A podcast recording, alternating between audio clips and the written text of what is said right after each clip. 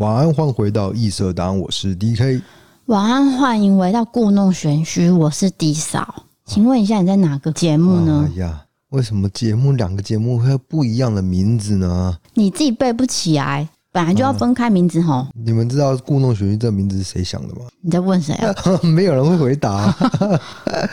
故弄玄虚是 D 嫂想的。你 YouTube 跟 Podcast 本来就要分开，不然人家说：“哎、欸，你们异色档案讲讲，你怎么知道他在讲哪一边？”啊，晚安，回回到故弄玄虚，我是 DK，我是 D 嫂。好，我们今天要聊一个台湾非常知名的案件。这个案件应该说是当年很轰动。那因为我们之前有聊过一集，是第十三集，就是美版红若潭嘛。对。那我们今天就是要来聊台湾这起洪若潭事件。是的，是的。哎，那个冷气有没有关静音呢？有。啊，那我简单的讲一下这个概要。简单的说，就是有一个富翁，他家买了一个焚化炉。很离奇的是，他竟然就是烧死在焚化炉里面，跟他太太。然后在他的遗书上声称，他也把他的三名子女杀掉了。但是最奇怪的地方是，在这个焚化炉里面有找到夫妻烧过残骸跟 DNA，但是呢，完全找不到子女的。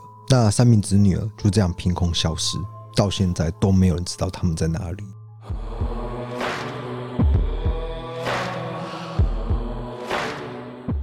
好，那我们请 D 嫂来讲一下，详细的讲一下这个事发经过到底是怎样，很离奇的一个案子啊。嗯，因为这个是一家五口同时失踪，当时是以为是失踪嘛。那在二零零一年案发后，当时大家都说这是最猛的凶宅。嗯，那之所以会说是凶宅，就是在里面发生非自然身亡的事件。因为当时就是因为洪若潭跟他太太在自家焚化炉自杀身亡。那依照他的遗书上面是表示说，三名小孩都已经火化完，然后将这个骨灰撒向大海，所以这栋房子发生命案后就再也没有人居住。那这栋房子就变法拍嘛，一直到二零零六年，有一名李医师，他用一千一百万元买下这栋豪宅入住。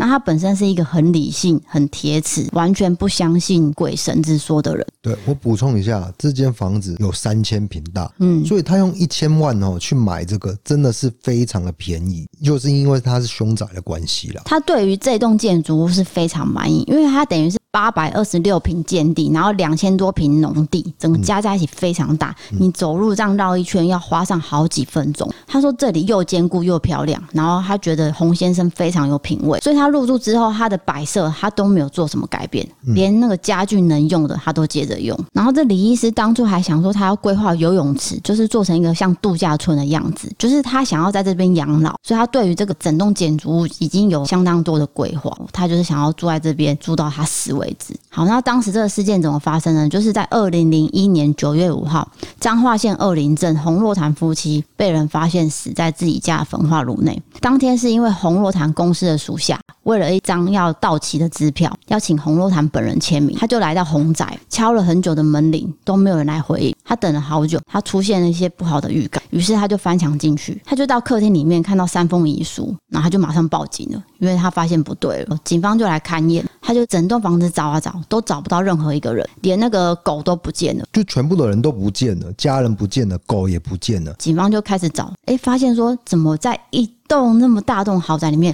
却有一个很大的焚化炉？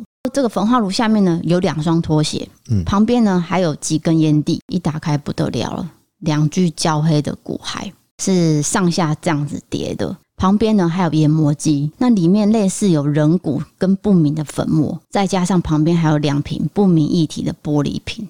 那就是推测，就是说可能洪若潭喝了那个类似麻醉剂之类的，然后或是打入打入进去之类的，嗯，然后再把自己活活烧死。对，所以警方就赶快去拿那个遗书来看。那这遗书呢，上面是写给洪若潭的妹妹，她在遗书中是有提到说，她跟家人不和。然后对政治时局非常失望，还有遭受乡里的议论，他都非常不高兴，所以他最后决定带着三个孩子全家一起死亡。然后呢，这三个小孩也是照着他们的心愿，在焚化之后，骨灰已经磨成粉，撒到大海里面了。对，那我再强调一次，这个三个小孩从来是没有找到任何的 DNA 跟骨灰，遗书上是这样写没有错，但是呢，实际上是警方是完全找不到，他们就是整个人间蒸发的，是没有证据的。对对对对，对，所以当时在洪宅里面没有找到血迹，也没有找到药物，但这三个小孩确实就是下落不明啊，所以失踪满七年就是宣告死亡终结了。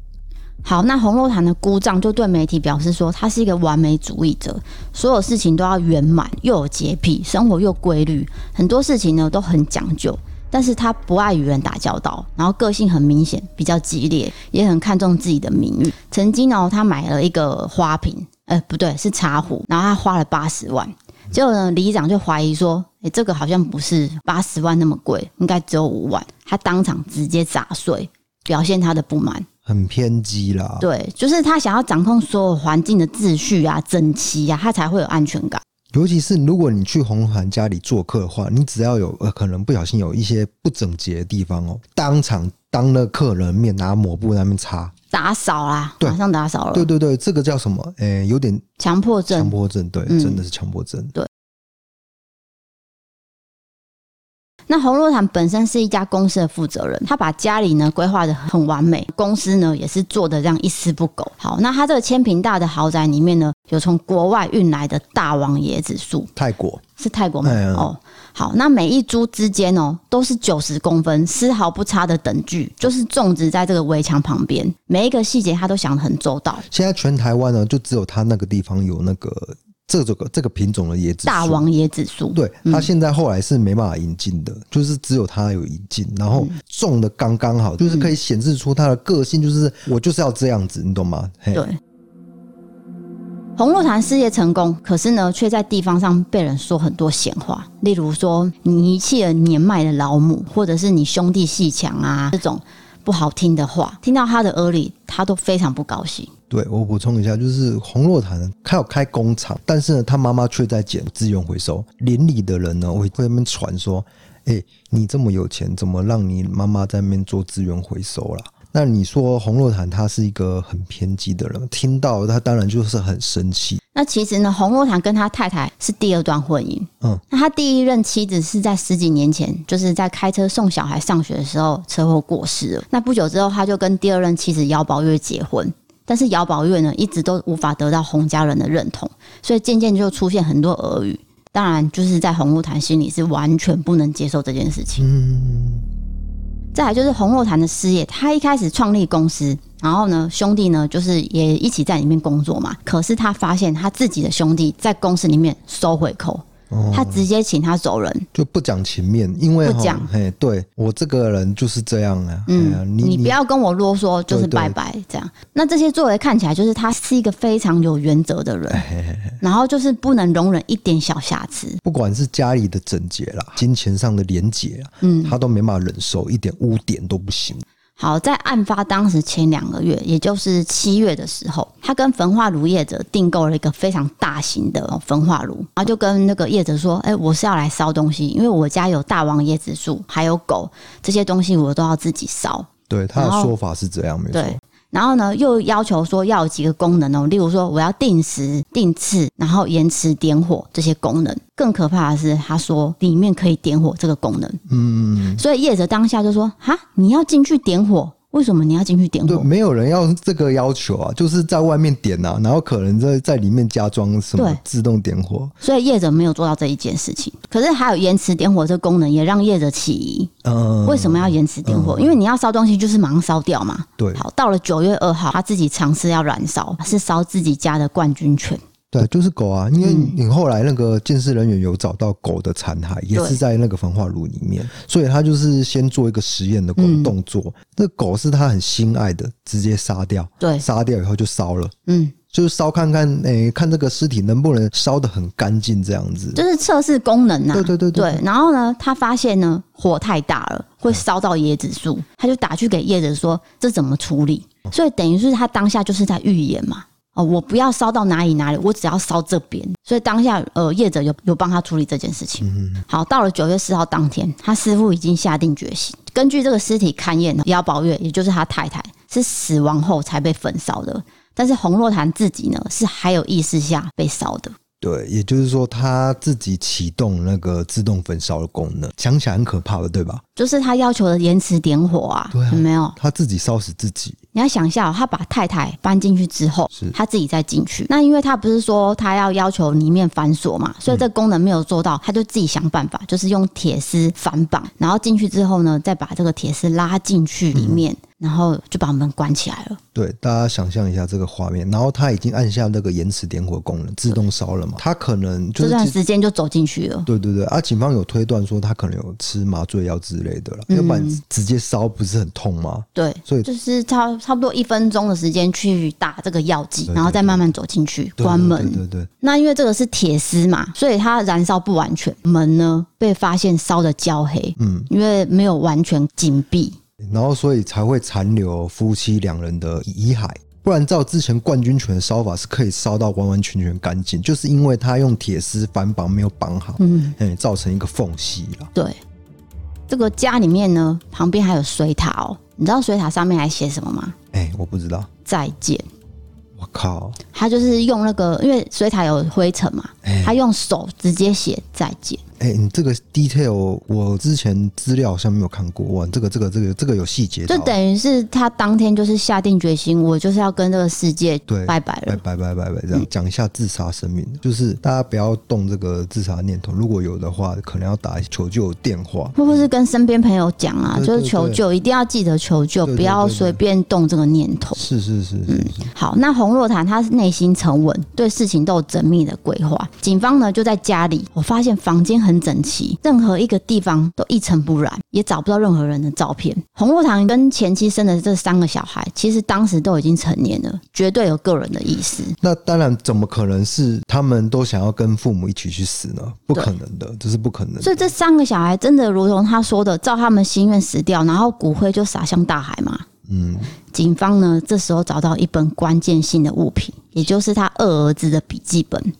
在案发前半年，他写到一句话：“爸爸为了奶奶的事情想过轻生。”再过三个月，他又写说：“爸爸问我，爸爸去死，你会跟着爸爸一起吗？”哎，这个我会鸡皮疙瘩哎。结果呢，儿子写什么呢？我不认同爸爸对死亡的看法。所以这个其实有一些征兆了。看起来小孩并不愿意一起轻生哦。对。所以这也是留下一堆谜团啊！而且我们必须再次强调一件事情，就是说这个孩子哈不是你的财产，是个体。哎，孩子是个体，父母归父母，孩子归孩子，你不能够说你要死哦。拉着小孩一起去，不对的，非常不对的想法。洪若潭大儿子当时是大学毕业，考到研究所，正准备开学。嗯，那二儿子呢是在爸爸公司工作的。那他的最小的女儿就是刚才有讲到，他已经考上台南的大学了。所以这三个小孩其实没有找到骨骸，所以当时大家都会想说，怎么被杀的？嗯，被爸爸下药吗？还是说真的就是撒向大海吗？所以鉴识中心在小孩房间最后真的有检验到小孩的血迹，嗯，可是是微量的，微量。这个微量的代表是什么意思呢？就是针头了哦，可能针头有注射一些药物，所以嗯，那个血只有一滴滴滴滴，很细微这样子。对，因为他们是推测说，小孩被注射麻醉剂之后，可能有被电击棒电击。因为有找到耗材嘛，而且这个也仅仅只是推测，那个都不是第一手的证据，嗯、所以这当中有很多想象，是不是小孩被胁迫不能确定的事情？因为我记得那个最小的女儿也有想说，我不想死，我不想死，我不想死，我不想死，写了一整页。你说写在笔记本？对，笔记本还是日记本之类的。哦、他二儿子也在工作嘛，嗯，他们绝对不会是自愿自杀的了。好，那接着警方就想到说，他家这么大。哦，院子里面这么大，会不会有一些证据？例如说，把尸体埋在里面。对，哎、欸，你想想看，三千平呢，几乎是一个小公园啊。没错，所以就开始开挖，哦，挖挖挖，完全没有任何尸体，没有任何东西。可是呢，有一些照片，都是他们家小孩的照片。哦、警方就觉得说，洪若潭就是要把这所有一切过去的回忆，哦，连小孩子的事情。都要烧掉，抹灭的一干二净。对，我完全不存在这个世界上过，很偏激的想法。好，再来就是聊到有点灵异的情节了。是是是，警方在调查的时候，因为红洛潭他很有钱哦，他有那抓。叫 Jaguar 啊，名车就对了，就是很贵的车子，就五台。嗯，然后要采证的时候，就是去他们的那个车库，那铁门本来是开着嘛，就正在采证的时候，铁门哦突然间自己关起来，对，就是没有人去按的情况下，它突然间往下卷，要关起来了。现场就是也没有人在开关附近，所以大家就说，哎，是不是洪若潭在抗议？哦，你在采证这样。好在另一台车子起重机要撑起来的时候，那个输油管马上爆裂，没办法运作，就是一些怪异的现象，对，呃，频频发生这样子。然后当下洪若潭的弟弟是在旁边，他就跟空气说。呃，警方在办案，哦，哥哥你配合一下。对对对对对，就是讲了一下这些话，然后也请葬仪社在旁边点香膜拜，好，最后财政才顺利。好，现在最大的一点就是三个小孩到底有没有活着，还是因为洪若潭债务的关系，就让他们离开这里，避免承担这些债务。他不想要让小孩，因为其实他是很爱妻小的。据邻居的说法、亲人的说法，就是说洪若潭再怎么样偏激，可是他对小孩、对太太都是非常好的。嗯，所以是不是因为要保护小孩子，所以就把他们藏起来？嗯，然后不要让他们扛这些债务。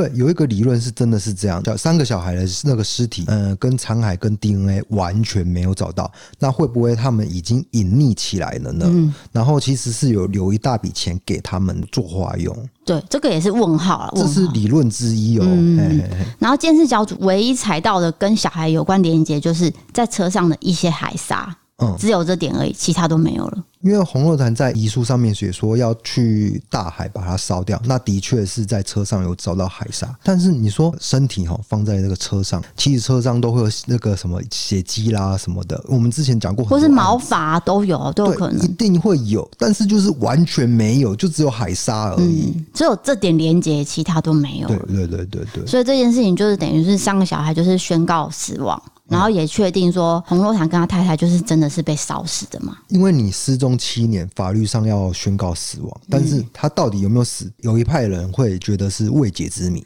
到了二零零六年，也就是法拍这栋红宅的时候，这个李医师呢，他本来是住在台北，嗯，他根本就不知道二林这个地方，他对彰化二林镇完全不认识。他在看法拍屋的时候，哦，他就想说，哎，这栋房子那么大，我很有兴趣，哦，就跟那个房仲约，一到现场看，他就说。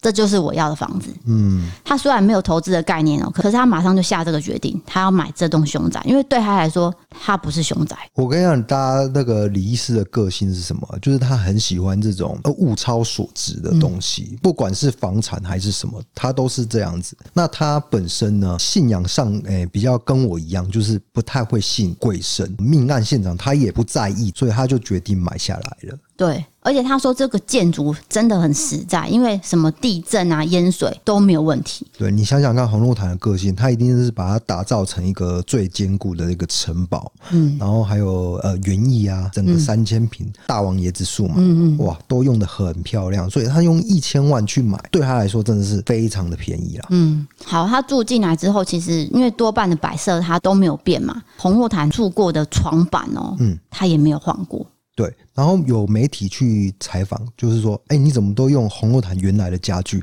然后后来媒体就写说，连他那个牙刷都用洪若潭，他就很生气，因为乱写，然后可能牙刷也用洪若潭，怎么可能用？对对对。对，就媒体乱写，就他气到不行，这太夸张了。然后他太太也很生气，说后来啊，他太太就完全不接受任何媒体采访。然后他住进去之后也没有办超度法师，所以他就是完全不相信。对，不过他没有办超度法事，但是他有办一个中秋百人烤肉，然后让这个气势很旺，这样热闹一下。对对对对对对。然后他本人很爱喝酒了，嗯，很好客了。那记者就问他说：“你觉得洪先生真的死了吗？”嗯，他就说。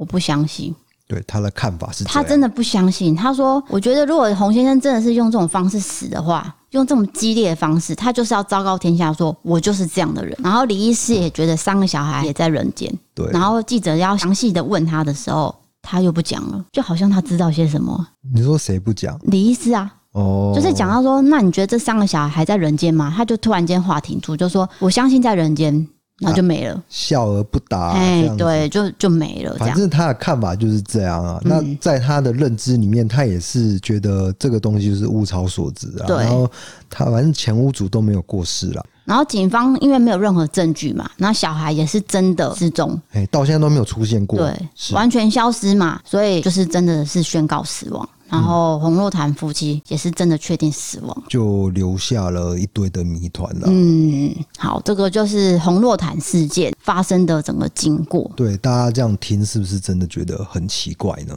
因为其实洪若潭他个性很龟毛，可是他说到热心公益哦，他是不落人后。就是例如说庙方啊，或是学校要建设，他二话不说都是拿好多钱出来直接捐的。嗯嗯。可是也因为这样子，他常常受骗。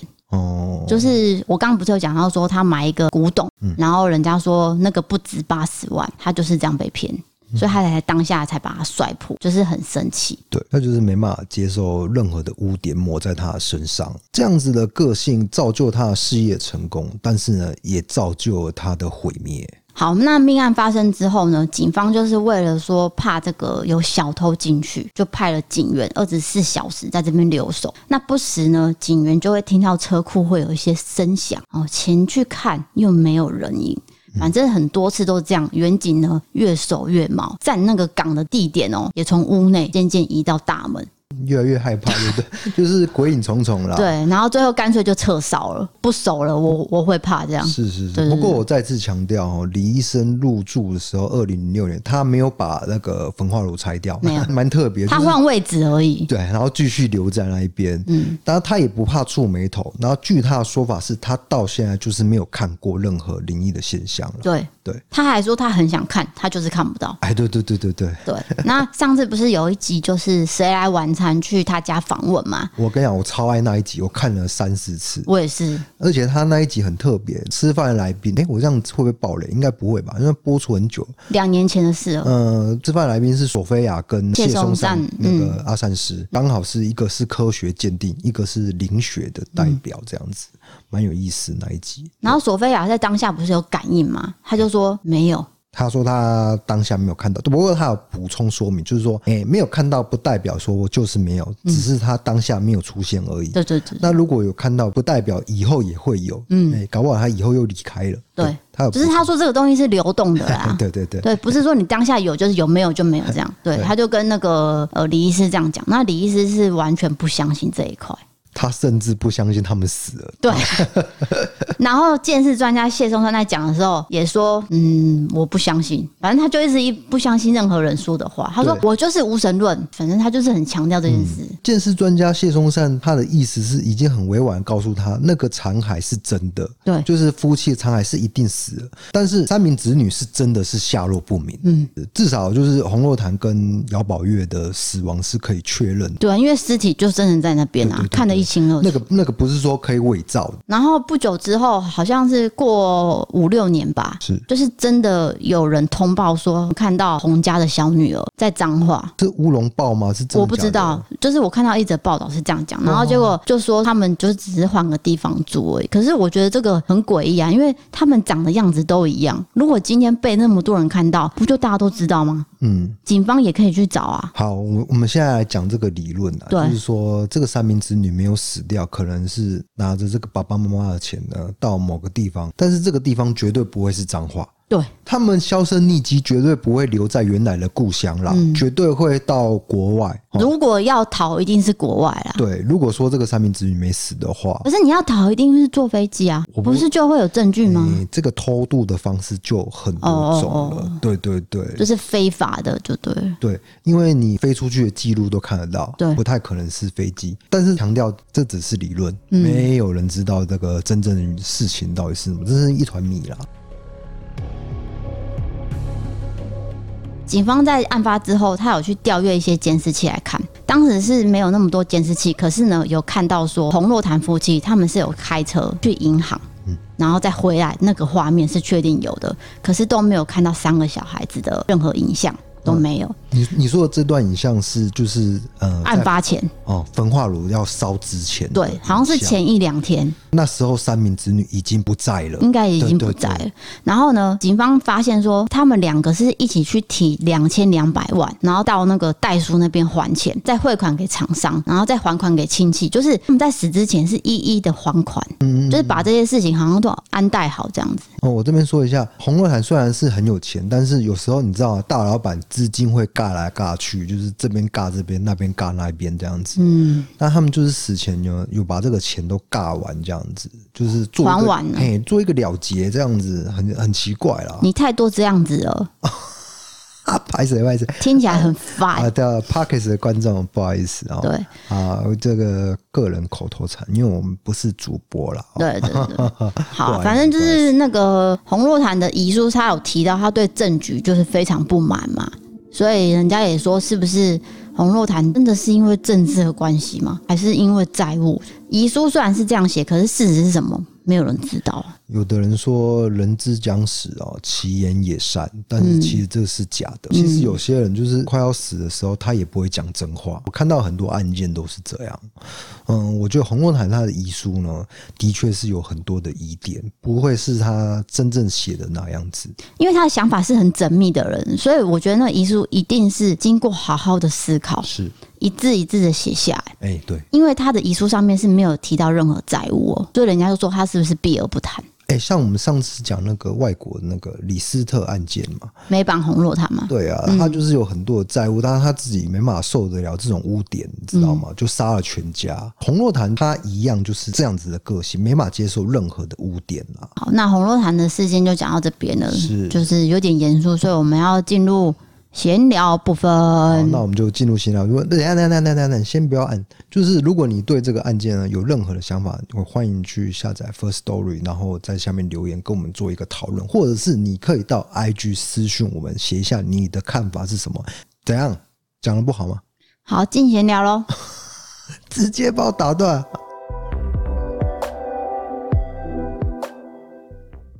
好了，那闲聊部分你要讲什么？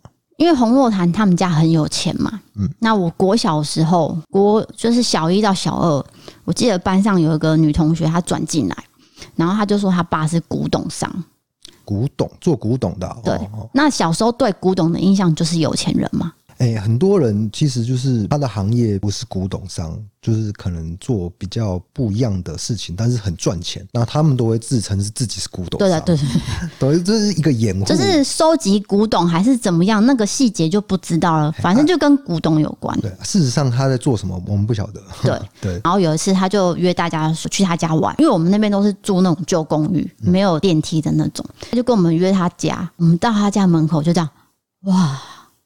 因为我们那边旧公寓，然后走一段路哦，要骑一段脚踏车才到他们家。那一排都是别墅，嗯，他家就是其中一栋。台北吗？对，台北。台北的别墅啊，那真是不得了了。很大间哦，就是很，总之很大间。好，我们就到他家门口，他就会开门，然后一进去就是一个庭院、花园、水池哦，还有水池哦，有里面有鱼哦，整顿的很好。这样，我们这样。嘴巴都张开开的这样看，对，有钱人的家跟你想象的不一样。就是这客厅可能是我家全部大而已哦，很惊人哦。好，一进去还挑高楼中楼。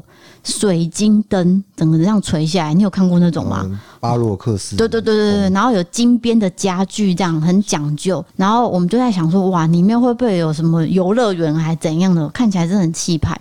好，那我记得那个女生叫小纯，她就带我们进去，我们就到她房间。她的房间是楼中楼的二楼，也是很大。反正大家就是在里面玩的很开心。然后她房间里面有那个迪士尼的娃娃，你知道小时候去过迪士尼的人都是有钱人。对，就很厉害啦，非常了不起这样子。就是我们不，我们只是去儿童乐园，他已经去到迪士尼了。对，你不要跟我讲什么小时候啊，我现在三十三岁，我没去过迪士尼。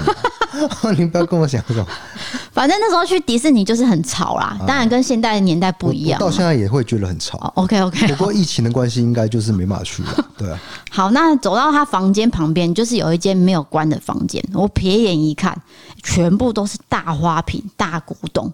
啊、嗯、我就真的相信说，这真的是有钱人，这没有在骗人呐、啊，对，不是在唬烂我。好，那那时候他爸也是有出来跟我们打声招呼啊，就是小朋友啊，讲讲话这样很有礼貌。那有钱人长什么样子？他爸是怎样？就是就是穿的很体面啊，不是说真的是什么大名牌 logo 那种，不是，就是很体面，嗯，然后很客气。那十秃九富吗？是秃头吗？你不能针对这个外形来攻击，不是攻击啦，这是一个讲法。谁没有秃头？我也我也是渐渐走向秃头了啊。对啊，我不会记得人家爸爸长怎样。OK，反正就是他爸爸很有礼貌，我记得。这不是讨论的重点。哈，请继续。就是我们去过他们家，当时应该有两次左右。好，那突然有一天他就请假，然后大家就不以为意，就一起呢，就是请了一个礼拜，他就再也没有来学校了。然后之后大家就辗转问啊，就问老师啊，问同学，问问问，就原来他们家跑路了啊！人间蒸发哦，莫名其妙就跑路了，啊，真的。哎，可其实我跟你讲，就是有钱人哦，是是真的是有钱，但是有时候真的是资金会尬不过来。他们是尬来尬去的？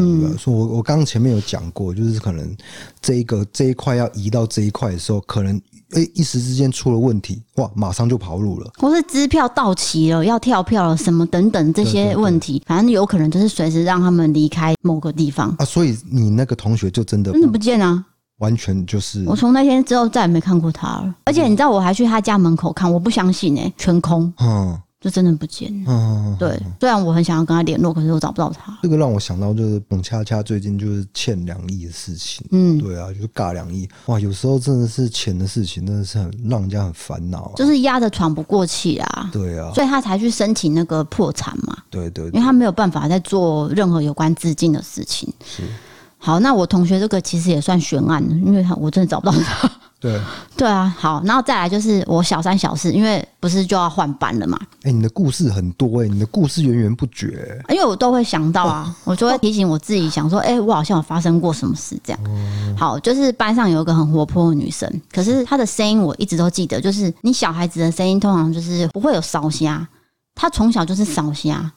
从三四年级就有烟酒嗓，对不对？对，真的就是就是一个烧虾生。反正他人很活泼，然后印象深刻，就是有家长会或是那种什么园游会，都是他阿妈来，然后他就跟我们说：“哦，我爸妈在印尼啊，那边有工厂，他们很忙，没有时间回来，我都是阿妈照顾的。可是我们家很有钱，嗯嗯嗯，很少有人会说自己家很有钱，嗯，你知道吗？所以当时我觉得很奇怪啊。”哎、欸，要么他就是真的很有钱，要么就是在那边吹牛。可是我刚刚讲的那个古董商的女儿，她就是没有说自己家很有钱啊。哦，对不对？所以我就觉得说，哪有人会说自己家有钱？你是要来叫大家来绑架我吗？然后他就说他爸妈经商，所以很忙，没有空回来照顾他。然后有一次，他跟我们说，他是王永庆的干女儿。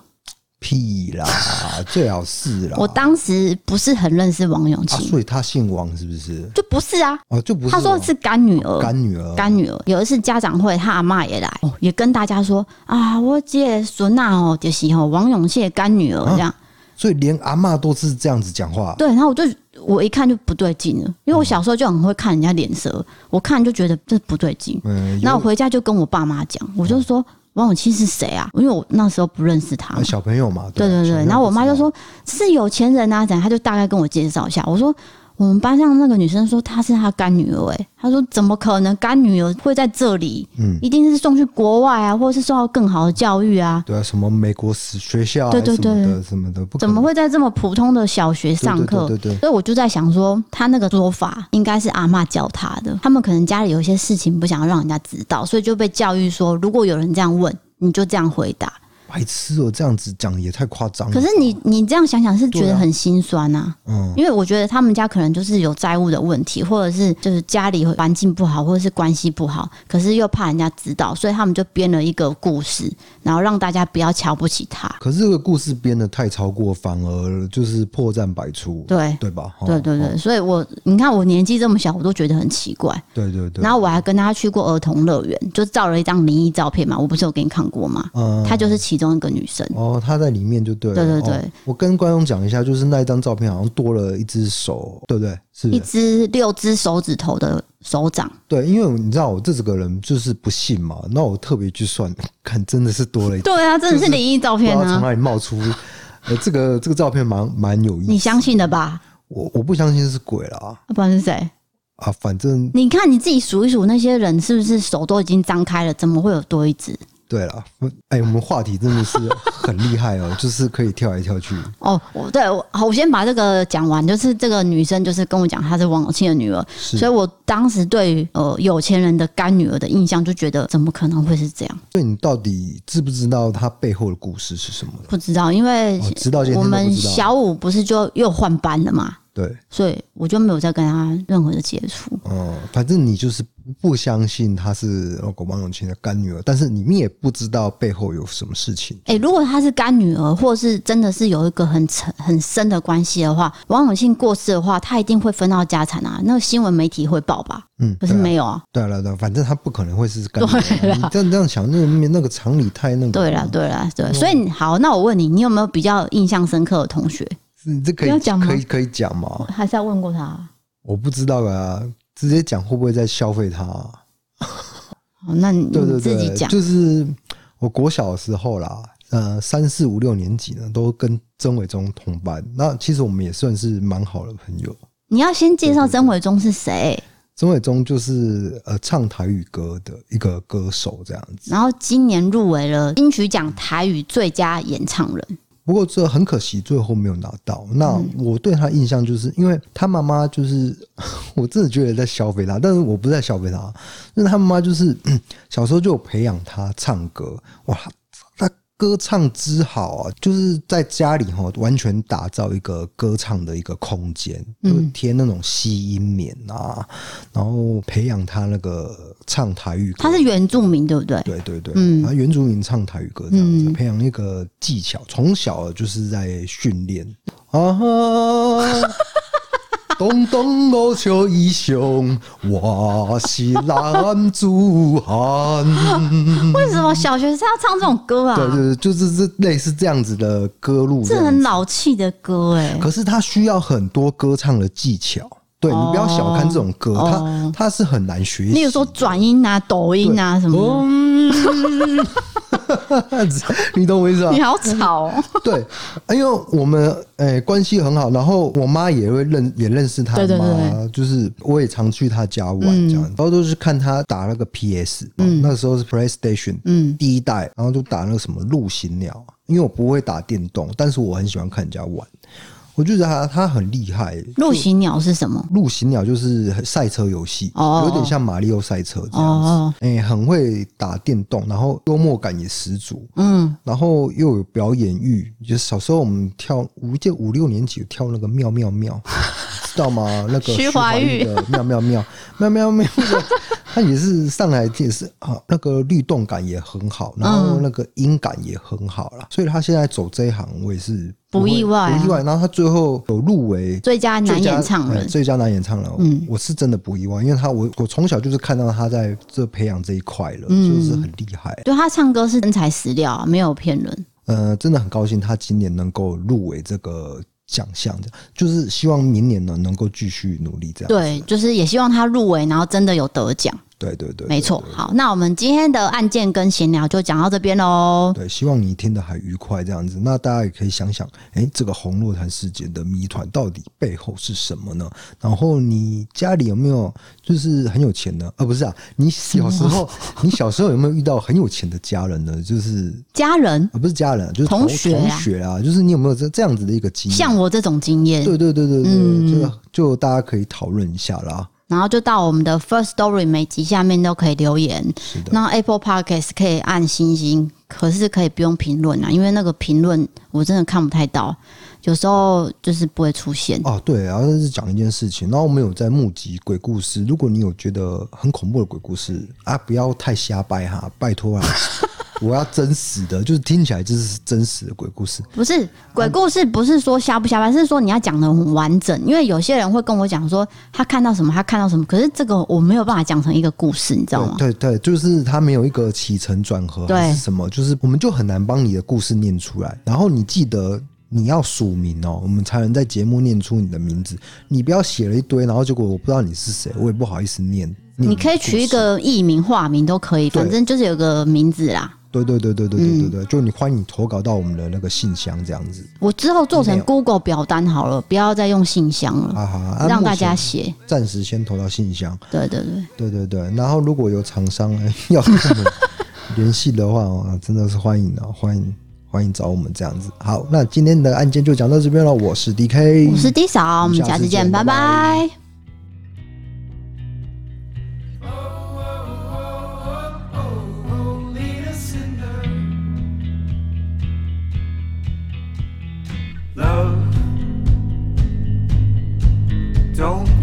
shy. We were tears at first sight, lovers of the worst design, and tears.